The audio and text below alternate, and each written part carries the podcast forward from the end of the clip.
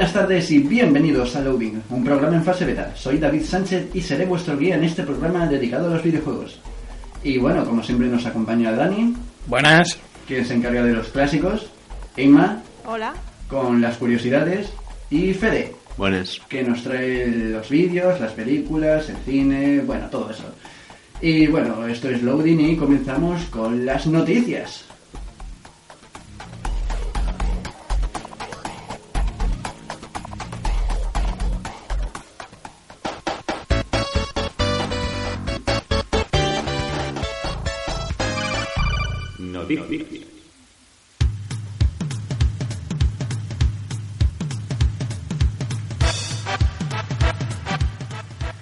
El nuevo Resident Evil 2 no será una remasterización, sino un remake. Recientemente, en un informe financiero, un portavoz de Capcom describió el juego como un remake. Sin embargo, el director de marketing de la compañía, Stuart Turner, desmintió esto, declarando que la confusión se debió a un error de traducción en el informe de inversiones y que el nuevo Resident Evil 2 no será una remasterización, sino un remake hecho desde cero. ¿Qué os parece? Mejor. Sí. sí. Siempre que esté. Perdón. Siempre que esté hecho desde cero. Claro. ¿Está hecho desde cero mejor? Claro, porque si no, en plan refrito, otra Sí. vez ahí, venga, le ponemos gráficos más bonitos y ala, para adelante. Es como parcheado, no, no mola tanto. Nah, nah, nah. Y bueno, siguiente noticia. Se da por terminado Project M tras seis años de trabajo. Si aún no habéis oído hablar de Project M, se trata de un macro mob creado para Super Smash Bros. Brawl, diseñado para, entre otras cosas, aumentar su velocidad, mejorar la variedad técnica de los personajes y modificar el equilibrio entre ellos. Tras casi 7 años de trabajo, sus creadores han decidido finalizar su desarrollo con la versión 3.6 para evitar que se prolongue durante otros tantos años. ¿Os gusta la decisión, el proyecto, la idea, todo? ¿Qué? ¿Sí? La idea mola. La idea mola bastante. Parece que suena interesante. Sí, sí, sí. Además, eso de nivelar los personajes mola también porque hay algunos que están rotísimos. La verdad, creo que le puede dar bastante vida a Super Smash Bros. Brawl, que, bueno, con la salida de las nuevas consolas y de la nueva serie del juego, eh, estaba ya un poco apalancado. Esto le puede dar más vida. Y bueno, siguiente noticia. El videojuego YouTubers Live busca financiación en la plataforma Steam Greenlight. Este juego, de parte del estudio español Uplay Online, nos pone en la piel de un youtuber, siguiendo el estilo de juegos como Tycoon y otros simuladores de vida. En él tendremos que conciliar la vida personal con nuestro canal, con el que tendremos que lograr captar la atención para que tenga éxito. A medida que el canal crezca, podremos cambiar de vivienda e incluso crear nuestra propia network. Vamos, YouTube que Money. como- Vamos, que es como unos Sims, pero que eres un youtuber. Exacto, básicamente es eso. Aquí no hay cachín ni motherload, ¿no? lo, no, lo digo por, la, por una amiga. Bueno, continuamos. Dejemos esto atrás y pasamos a la siguiente noticia que dice que el jugador profesional de StarCraft Lee Flash Jong-ho ha anunciado su retirada a los 23 años. Lee fue contratado por la organización coreana KT Roster en 2007 y desde entonces ha ganado innumerables premios que le han establecido como el mejor jugador de StarCraft, tanto individualmente como por equipos, incluyendo el premio de Novato del Año y el de Mejor Jugador del Año, el cual ganó ininterrumpidamente desde 2007 a 2011. Actualmente ostenta el récord de mayor número de victorias seguidas, 22, y el mayor número de partidas en la liga profesional. En entrevistas recientes ha declarado que ahora le gustaría viajar o descansar y que realizará el servicio militar antes de volver al deporte electrónico, en el cual su meta es convertirse en entrenador de KT Ros- Rollster y formar el mejor equipo del mundo. Ah, vale, que es por la mili. Es que allí en Corea Sí. tienen que... Sí, por lo visto mili. es obligatoria. Sí, es obligatoria, por eso lo deja, pero yo creo que volverá. Entre otras cosas, también quiere descansar un poquito. Está muy viejo ya, 23 añazos. 23 joder, años, Está quem- mía. quemadísimo. Tiene, tiene mi edad, ¿sabes? No sé, no creo que descanse mucho haciendo el servicio militar, Eso- la verdad. Yo creo que, que va a ser al revés, ¿sabes? Pero, bueno, Bueno, sigamos. joven, él puede. Eh, Es relativamente joven. Tiene nuestro apoyo desde aquí. El estudio Crow Crow Crow estrenó el pasado viernes su primer videojuego. el creador de The Stanley Parable, ha anunciado su salida en un tweet y aunque para cuando escuchéis esto ya habrá salido a la luz, aún no podremos decir mucho de él. El juego ha sido descrito como un juego sobre atracos que podrá ser resuelto en 15 o 20 minutos. En nuestra página de Facebook podréis encontrar más información al respecto. Y continuamos. El videojuego Indivisible logra alcanzar su objetivo en Indiegogo. El estudio Lab Zero, creador de Schoolgirls, ha logrado llegar a su meta de 1,5 millones de dólares en la plataforma Indiegogo para el desarrollo de su nuevo juego. Indivisible será una aventura de rol en 2D que se lanzará en PC y PlayStation 4, y si lograra alcanzar suficiente apoyo, podría además contar con elementos adicionales como una banda sonora a cargo de Hiroki Kikuta o una secuencia introductora de animación por parte de Team Mouse y Mystery Anime Studio. Suena bien, ¿no? La verdad es que sí. Sí, suena bastante bien. La verdad es que con, con Schoolgirls hicieron un trabajo muy chulo. Y La estética era muy sí, llamativa. La, la estética del juego, la verdad es que. Personalmente no lo he jugado, pero lo he visto y los gráficos son geniales. El estilo de dibujo y todo eso. Así que a ver si hacen también un gran trabajo con este juego. Y terminamos con una noticia que de seguro sorprenderá más de uno. El videojuego Goat Simulator ha generado más de 10 millones de euros en ventas a lo largo de 2015. Este juego se estrenó en abril del año pasado y a día de hoy ha vendido más de 6 millones de unidades. El cofundador de Coffee Stain Studios, Stefan Hanna, espera incrementar las cifras de este año hasta los 12 millones de euros y afirma que el juego pronto tendrá varias expansiones y nuevos paquetes de contenido. ¿Qué, qué- qué opináis? Bueno, no sorprende tanto. Yo creo que a todos nos gusta hacer un poco el cabra. Perdón, tenía que hacerlo. No sé, personalmente me sorprende que un juego que básicamente es un simulador de cabra tenga tanto éxito. Pero es así, Es curioso. El concepto es llamativo, ¿no? Pero cuanto menos. no sé, yo se lo atribuiría a eso, principalmente. Bueno, pues enhorabuena a Coffee Stain Studios y con esto terminamos las noticias.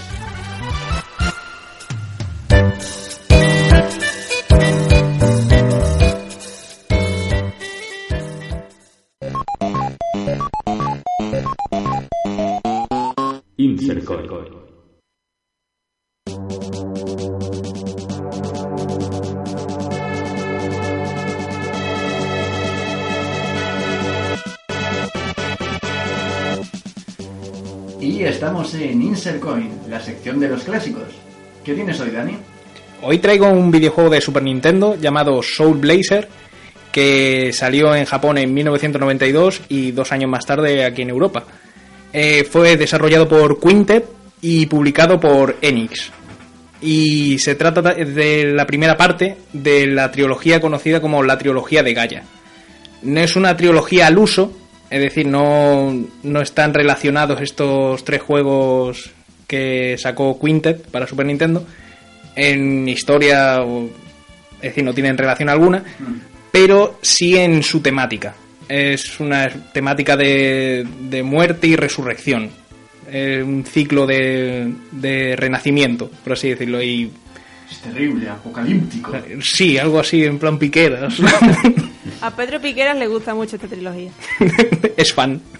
Es un Yo creo, yo creo sí. que la patrocinaría incluso. Puede ser. Gratis. bueno, gratis no sé, pero más o menos sí. Pues eh, Soul Blazer, el, como he dicho, el primer título de esta trilogía, nos cuenta la historia de un rey que sucumbió a la tentación del mal.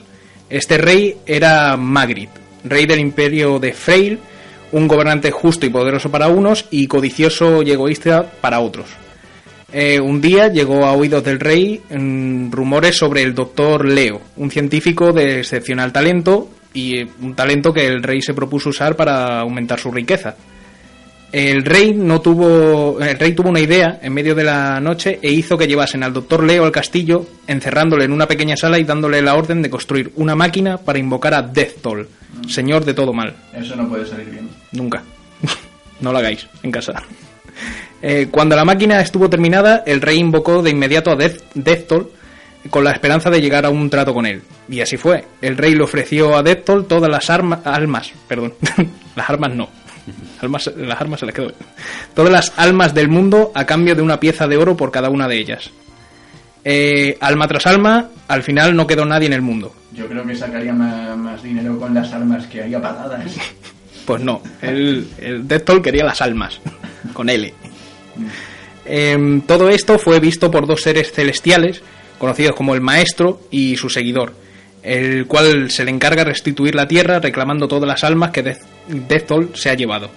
Nosotros encarnaremos el papel del seguidor, una especie de semideidad a la que se le otorga forma humana para combatir en la tierra. El juego se desarrolla desde un plano cenital al estilo de los juegos de, de Legend of Zelda, que no sé cuántas veces habré hecho ya esta comparación, pero es que Es una buena comparación, todo es Sí, todo- comparable al Legend of Zelda. todo es Zelda. Pues no, hoy no me da la gana. Ah, es en plan Alundra. Ya está. Pero Alondra es como de Legend of Zelda. Ah, pero para Play 1. Eh, pues eso, es, em, se ve desde un plano cenital y nuestro objetivo será ir despejando cada mazmorra de enemigos en los seis niveles que componen el juego. Estos niveles se diferencian mucho unos de otros, teniendo todos una temática diferente, pero todos comparten un rasgo común. O sea, cuando lleguemos a ellos por primera vez, estarán más vacíos que las oficinas de CD Projekt Red el día que salió Fallout 4. Están desiertos. Eh, para devolver a los habitantes de estas zonas debemos encontrar, eh, adentrarnos en las mazmorras de cada lugar para derrotar a todos los monstruos. Para ello se nos entrega al principio del- de la partida la espada de la vida. Algo irónico si tenemos en cuenta que sirve para ir sesgando. Más que. Aunque bueno, también es verdad que devuelve la vida a los a las almas que se ha llevado de Héctor. Bueno, es semi-irónico. Exacto. Lo comido por lo servido. Em, estos enemigos saldrán de una especie de portales en el suelo y tendremos que matar a un número determinado de ellos para hacer que el portal desaparezca y en su lugar aparezca una placa verde. Al pisar esta placa, abriremos un camino cerrado de la mazmorra, aparecerá un cofre con algún objeto o liberaremos el alma de uno de los seres vivos del planeta. A veces será un, un ser humano, otras veces una flor, un animal o incluso edificios con varias personas dentro. A una persona que te dice, niño, que acabo de fregar eso.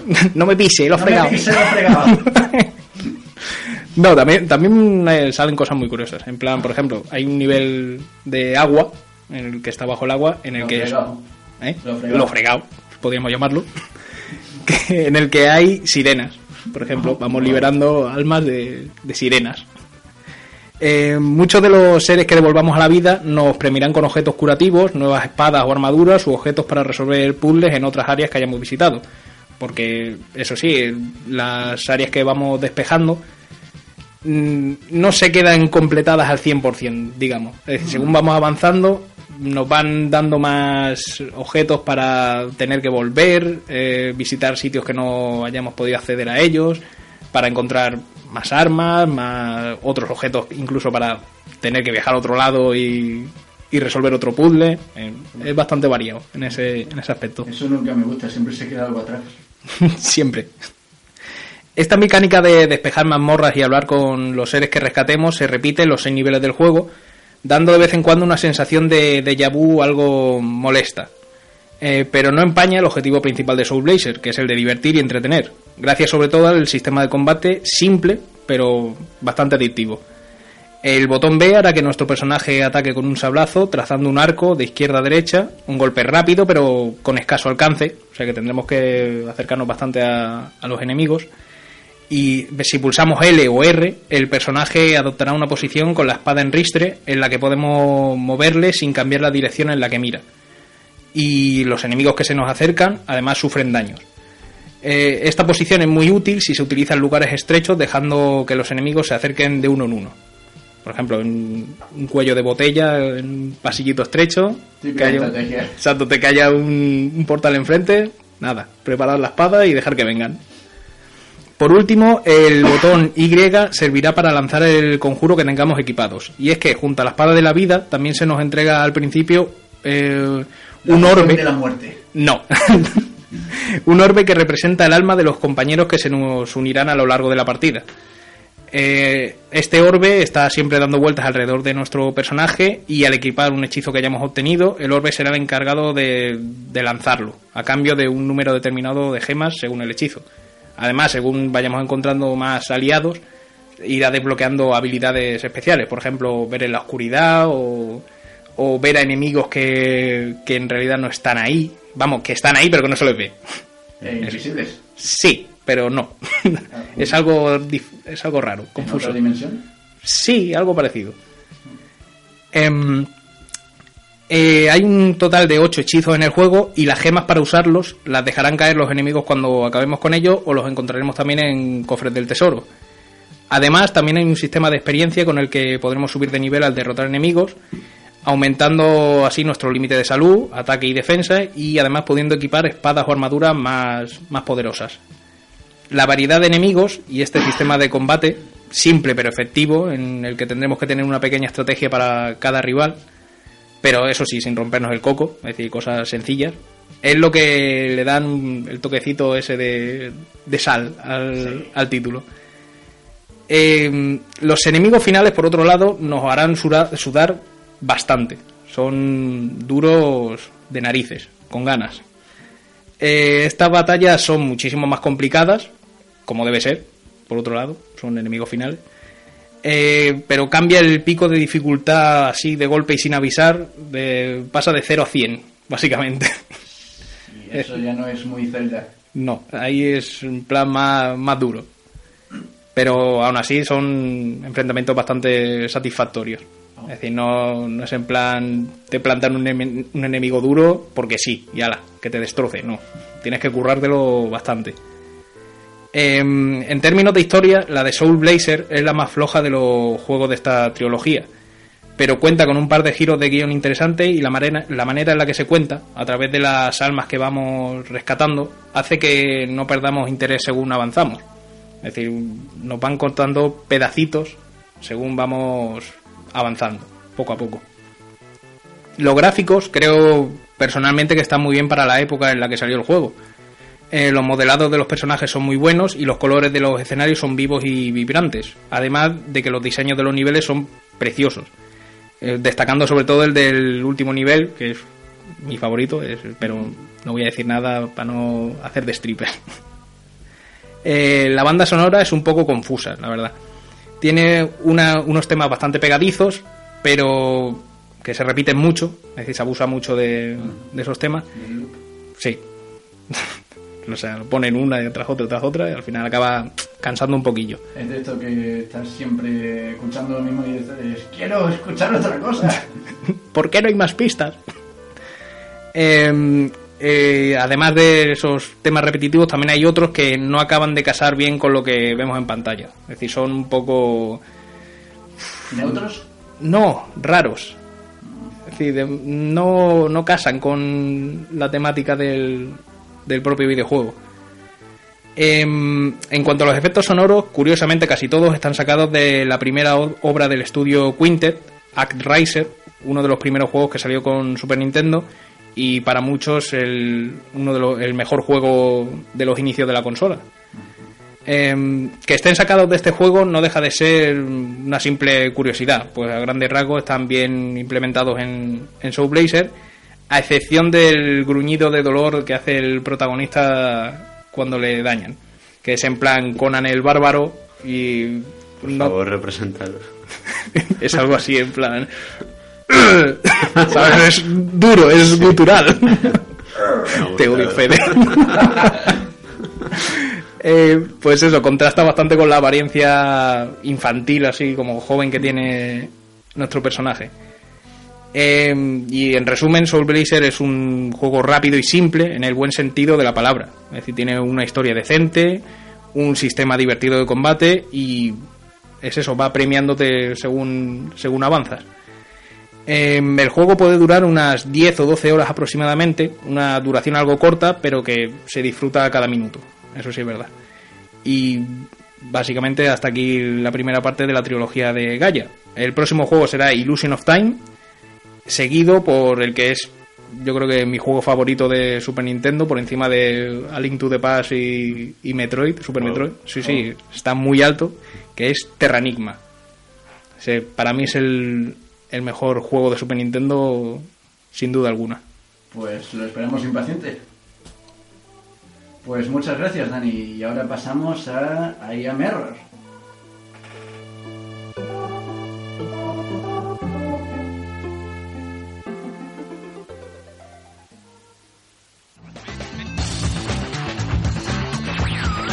Ay, ay, ay.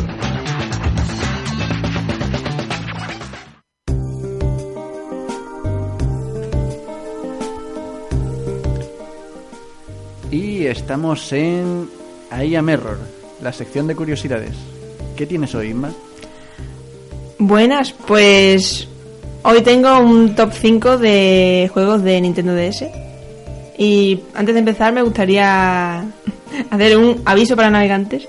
Recuerdo que este top y todos los que he ido haciendo hasta ahora los hago desde mi criterio y opinión personal. Así que después del aviso comenzamos. En el quinto puesto tenemos a Pokémon Blanco y Negro 2. Con Pokémon Blanco y Negro pudimos comprobar que la fiebre Pokémon volvía a renacer en la nueva portátil de Nintendo ante la novedad de la quinta generación que nos mostraba 150 Pokémon, historias y personajes totalmente nuevos.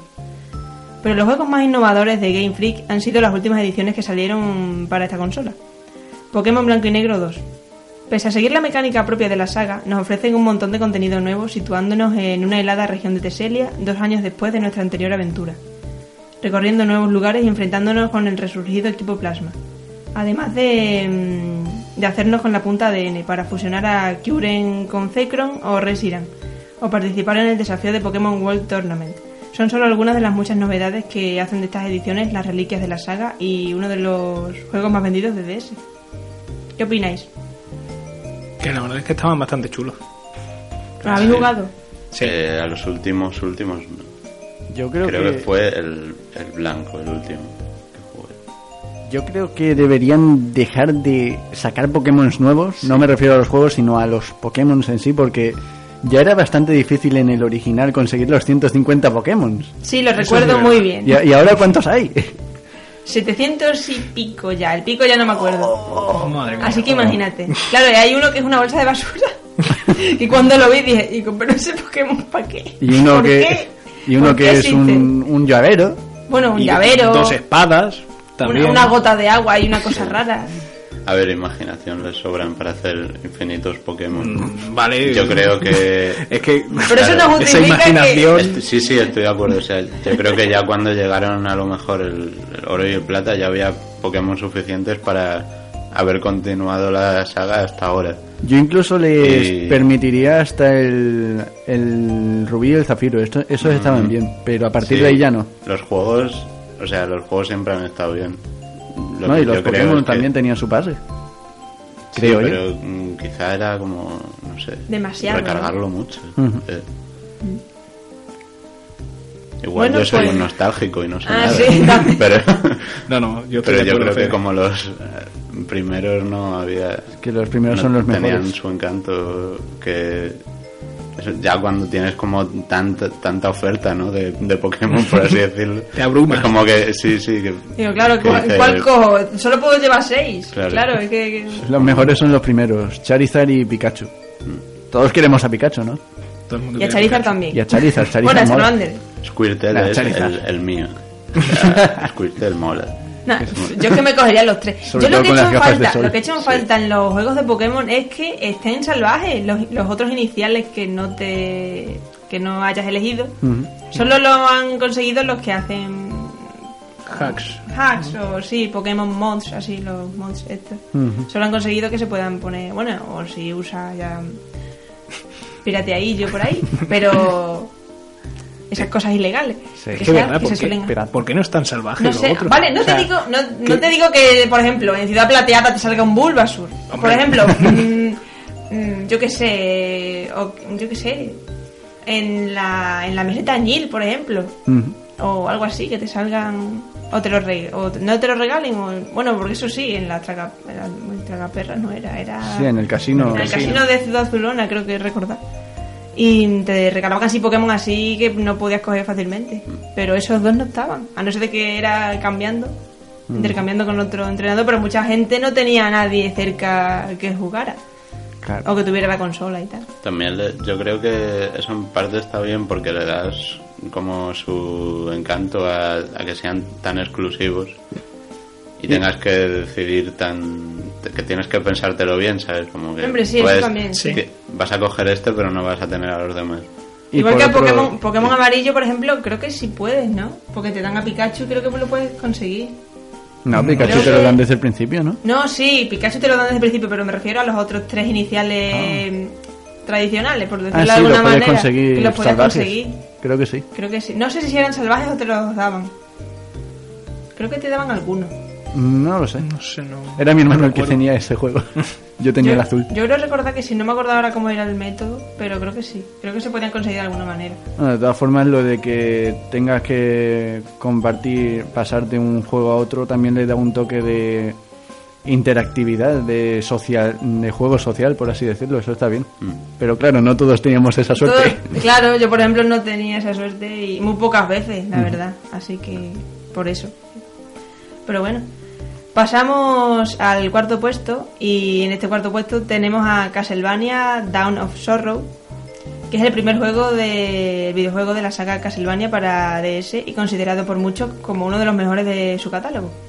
Una lúgubre historia en la que tenemos que intentar cambiar el destino del legendario Soma para que no llegue a convertirse en el nuevo ser de las tinieblas, enfrentándonos a una terrible secta y todo tipo de malévolas criaturas, con la combinación idónea de elementos plataformeros y rol, y una fantástica ambientación de lo más siniestra y tenebrosa que nos adentra por completo en la historia, haciéndonos disfrutar a lo grande y a doble pantalla de, de Dawn of Sorrow. No sé si lo habéis jugado. Yo sí. Yo sí lo Es uno de mis favoritos. de. Está muy chulo, sí. El tema de combinar las almas Sí, para sí. conseguir habilidades. Sí, eso estaba muy chulo. Bueno, había algunas que eran complicadillas, pero estaba bien. Pero bueno. Pero estaba bien. Así, era parecía como el antiguo. Parecía el Hunted Castle o alguno de estos. ¿No lo habéis jugado vosotros? Yo no. No habéis jugado ningún Castlevania. He No jugado un poco a uno. No me acuerdo cuál era. No sé si era de Game Boy o de. Creo que de Game Boy. Pero jugué muy poco. No conseguí pasar del segundo jefe. Es que son dificilitos, le tienes que echar Mm. tiempo y además si no estás acostumbrado y no a jugar ninguno, pues...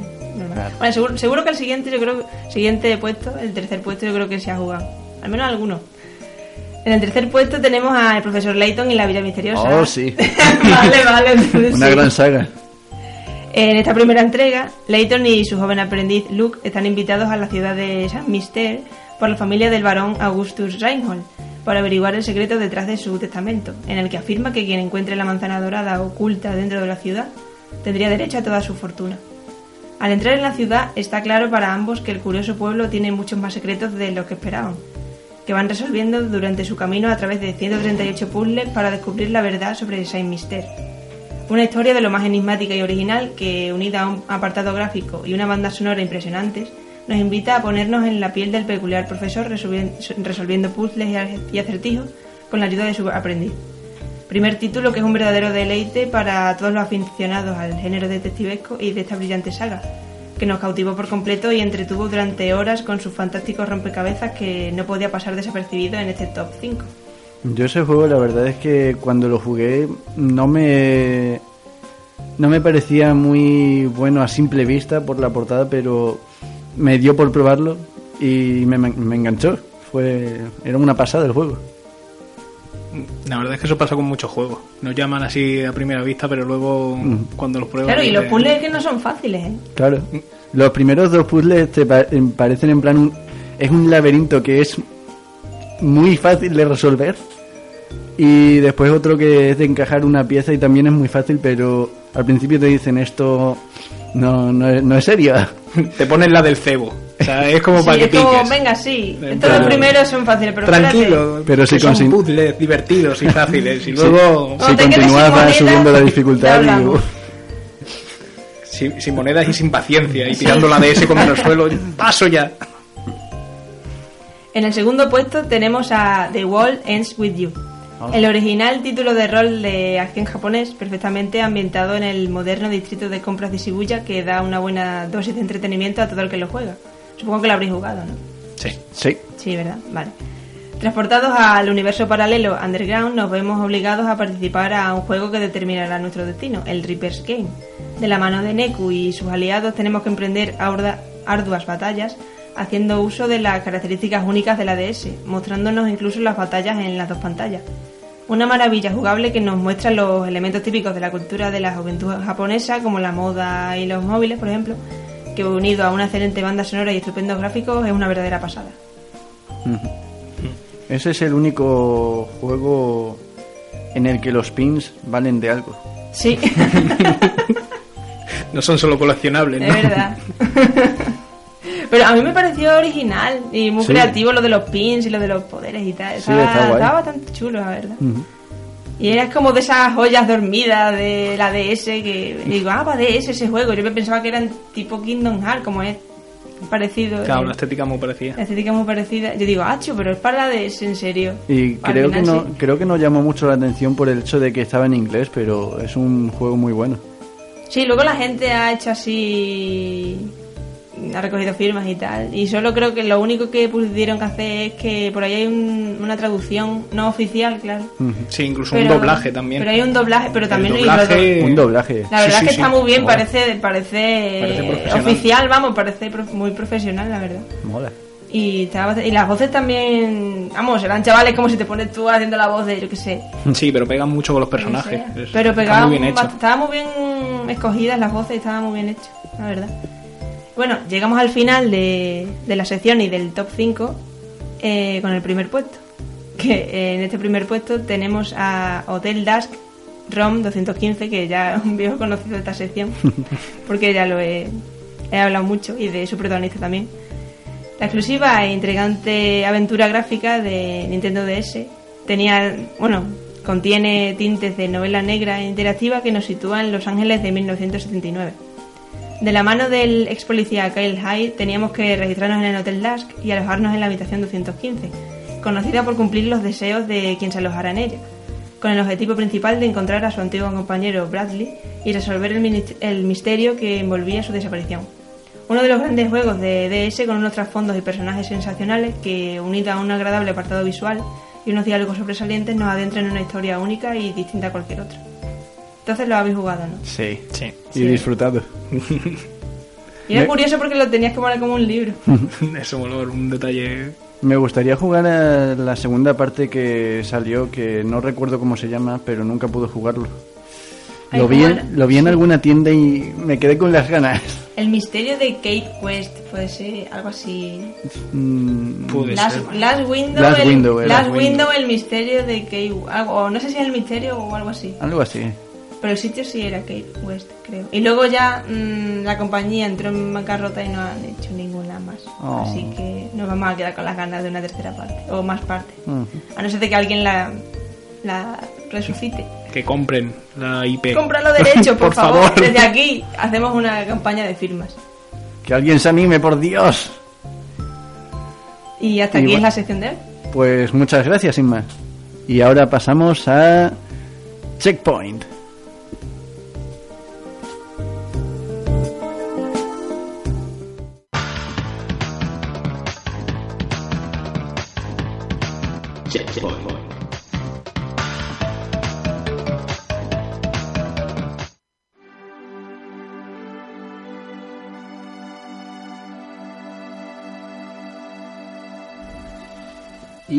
En Checkpoint, la sección de cine.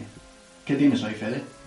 Pues hoy vamos a hablar de Final Fantasy VII Advent Children, que es una película japonesa de animación del año 2005, realizada por Tetsuya Nomura, director de videojuegos y diseñador de personajes para la empresa Square Enix, quien se encargó, pues, por ejemplo, del diseño de los personajes de Final Fantasy VII, cuando la empresa aún era conocida como Squaresoft, por aquel entonces, a finales de los 90 y por mm, Takeshi Nozue, quien ha trabajado en la empresa desde Final Fantasy IX y también ha colaborado en la saga Kingdom Hearts, entre otros proyectos, encargándose especialmente de efectos visuales y animación. Eh, es una película, vosotros me imagino que habréis visto eh, The Spirits Within, que es Sí. la, aquella ese intento de Eh, película. cosa. Yo no la he Pues- visto. Eh, esa. eh, Me he perdido. La de Spirit Within, esa. Sí, la- que se llamaba Final La- Fantasy la- The Spirit Within, Sí. creo, algo así. La película que dicen, La anterior a la de Advent Children. la de la fuerza interior. Sí, Sí, bueno, en español Sí, la llamaron así, sí. Esa no la he visto. mejor. A mí siempre, he visto siempre No, bueno, como y- película, claro, no sé. como película suelta, Sí. vale. Vale, pero, Es- o sea, pero Final de- Fantasy- eh, Spirit Within, Final- Punto. sin, sin Final Fantasy. Tengo- Vamos, como las de Resident Evil igual. Tengo curiosidad, quiero verla. Hazlo. Mm, O sea, no- Independientemente de Final Fantasy, eh, puede ser entretenida. Pues ahora creo mismo que creo que está en lo después- de Movistar, en el alquiler. Ah. Eh, creo que vi la carátula. Si no... Pero no, no tengas Sí. muchas expectativas No, con no. esa película. No, pero porque- muy malas críticas. Por eso lo digo, Sí. digo por si algún oyente quiere... no sé, Tiene curiosidad. Tiene curiosidad o, o verla, no sé. Fede. Pues la cosa es que ojalá se hubieran esmerado con esa película como lo hicieron con esta, eh, que curiosamente aquella llegó a estrenarse en el cine. Esta pues fue lanzada directamente en, en DVD y en UMD para, para la PSP. Eh, luego más tarde ha salido también en Blu-ray, versión extendida y demás. Eh, el argumento de la película mm, supone una continuación de la historia que vivimos en- al jugar eh, Final Fantasy VII. Concretamente nos sitúa dos años después de lo sucedido en el, juego y se centra en el personaje de Cloud Strife, quien vive aislado de sus amigos y compañeros, atormentado por no haber eh, podido salvar a Eris ni a muchas de las vidas mm, que se perdieron en el desastre sucedido mm, en el juego. Mientras Cloud sale de la ciudad de Midgard, eh, es emboscado por tres hombres que le recriminan estar escondiendo a, quien ellos llaman madre, eh, quien no es otra que los restos de Genova, mm, lo cual necesitan para reunirse con, con ella. Eh, nos encontramos ante una mm, película pues totalmente enfocada hacia los fans del juego original, Final Fantasy VII. La animación realizada de forma digital con CGI eh, es, es increíble, es de lo, yo creo que de lo mejor que, que llega a ver. Eh, y tiene un estilo marca de la casa Square Enix en cuanto a, a la propia animación, el diseño e incluso carácter de los personajes, de los escenarios, que resulta ser uno de los principales atractivos de Advent Children. Eh, está producido y realizado íntegramente por la propia compañía eh, Square Enix eh, que desarrolla los juegos, cosa que es mm, algo pues prácticamente inédito en películas de este estilo basadas en videojuegos. Y aquí pues se nota un mimo y un cuidado especial a la hora de tratar la historia que, una productora externa seguramente no habría tenido. Y realmente te sientes como si vieras una escena cinemática propia de, de un juego Final Fantasy, eh, solo que con los detalles y avances propios de un largometraje de animación de hace apenas unos años. La estética de la película mezcla escenarios que son a la vez mm, tienen un encanto como natural y a la vez decadente eh, por los que avanza un argumento a través de escenas de acción la verdad que impresionantes que no tienen nada que envidiar a, a películas de, de gran presupuesto eh, y en mi opinión de las mejores si no las mejores que he visto en películas de animación y conectadas por escenas de diálogo y, y trasfondo histórico que en ningún momento mm, hacen que la película sea pesada eh, o, o hacen que pierda ritmo, sino que este se mantiene fluido y sabe presentar las escenas de acción de las que hablamos de forma creíble. La banda sonora también merece una mención especial, incluyendo algún que otro tema que hará las delicias de los jugadores de Final Fantasy, además de al- algún que otro guiño, como por ejemplo cuando suena la fanfarre como tono Sí, del, teléfono móvil. del teléfono móvil de Cloud. Eso fue un detalle. Sí, la verdad es que es como... sí. ¿Era de Cloud o de, No, era el de, el de uno de los... de los malos. Sí. de Cloud. Mm, Pero es que él creo que se lo coge a Cloud. No, No, era, era en la escena de pelea de la iglesia contra Tifa. Cuando está Tifa y el niño. Sí, que Sí. el- llaman No por teléfono. que la gente lo querrá ver. Pues eso. pues bueno, en una pasa algo. escena. Pasa algo, suena un teléfono. Cierto. Creo que era una niña, ¿no? Eh, Tifa estaba en la iglesia con una niña. Pues, No, era No, un era un- niño. era un chaval. Era un niño, sí. seguro. Sí, Sí. ¿cómo se llamaba el niño? No, no me acuerdo. No me acuerdo. Mm, mm, bueno, vale. Sigue, Fede, por favor. Bueno.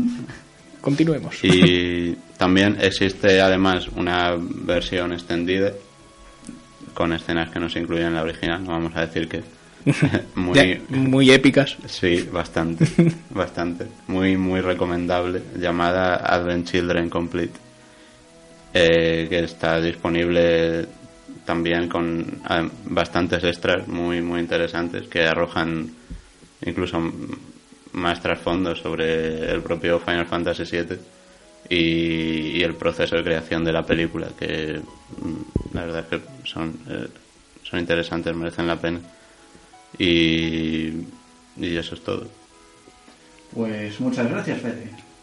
Y pasamos a Freak Out.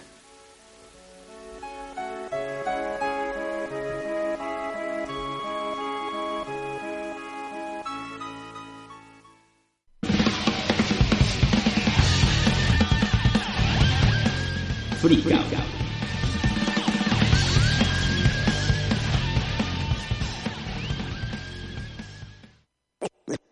Ladies and gentlemen,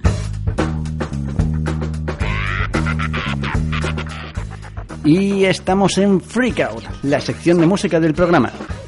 Y bueno, hoy comenzamos la sección con un tema sacado de The World is With You. Aunque bueno, en concreto es una versión de, de Kingdom Hearts. Esto es Twister.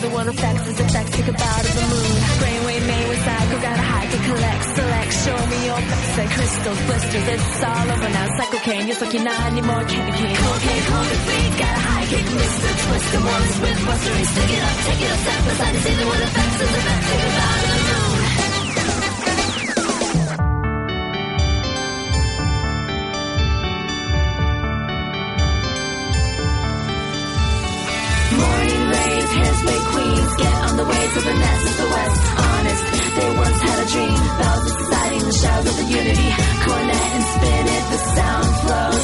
Falls to the home, drive by the power of dreams. That power is yet unknown. Morning rays, hairsplay queens, get on the way to the nest of the west. Honest, they once had a dream. Bells of society the shadows of the unity. Cornet and spin it, the sound flows. Falls to the home, drive by the power of dreams. That power is yet unknown.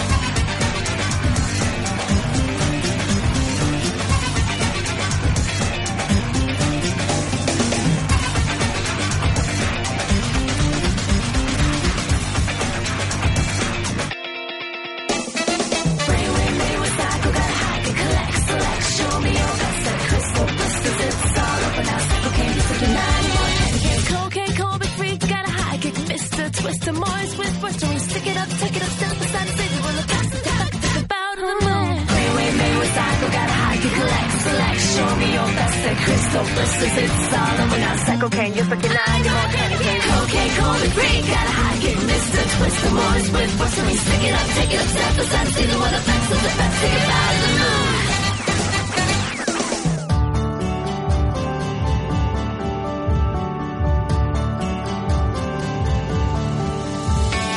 Morning rays, hands like queens, get on the way to the next, the west, honest. They once had a dream,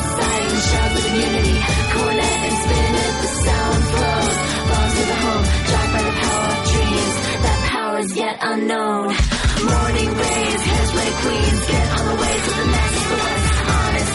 It was a dream. Love, society, the shout for the unity.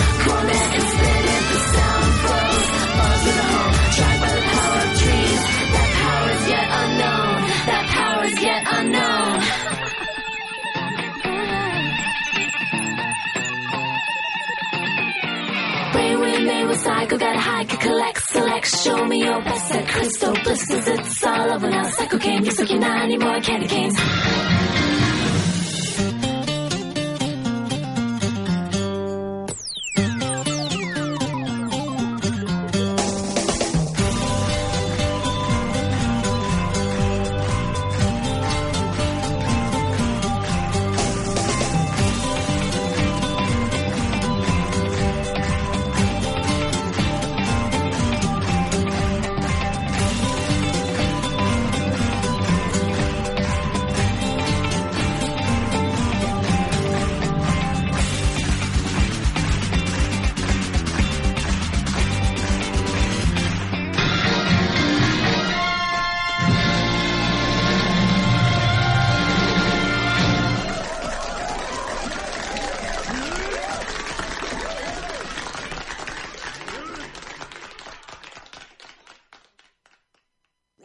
Ladies and gentlemen,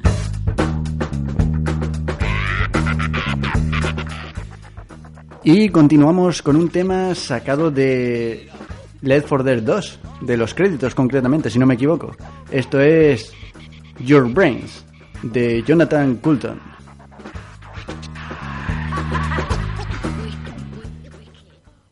Hey, Tom, it's Bob from the office down the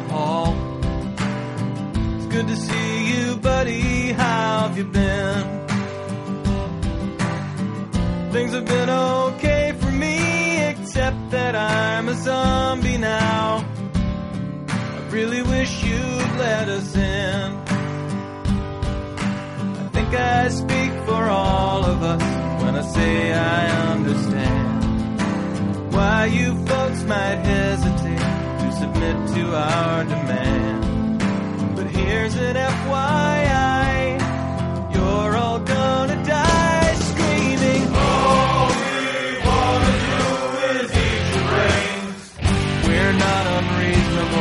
I mean, no one's gonna eat your eyes. All we wanna do is eat your brains. We're at an impasse here. Maybe we should compromise. If you open up the door, we'll all come inside and eat your brains. To nitpick, Tom, but is this really your plan? Spend your whole life locked inside a mall. Maybe that's okay for now, but someday you'll be out of food and guns, and you'll have to make the call. I'm not surprised to see you haven't thought it through enough. You never the head for all that bigger picture stuff. But Tom, that's what I do, and I plan on eating you slowly. All we wanna do is eat your brains. We're not unreasonable. I mean, no one's gonna eat your eyes.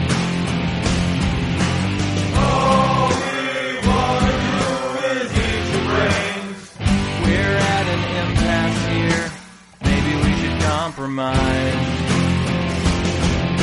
You open up the door. We'll all come inside and eat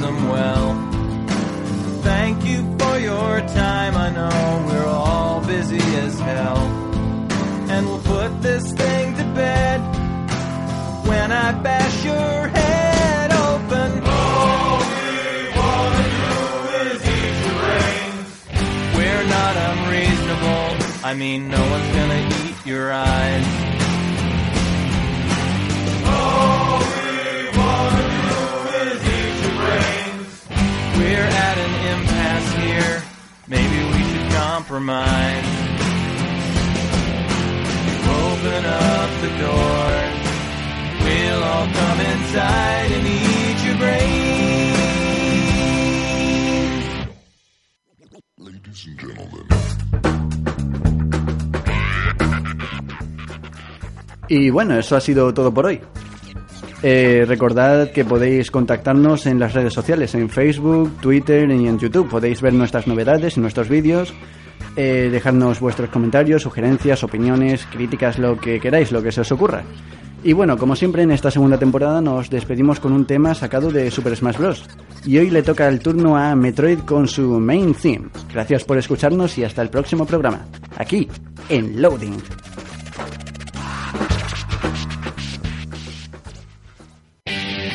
Is under fire. She sent an emergency directive. Join the fight.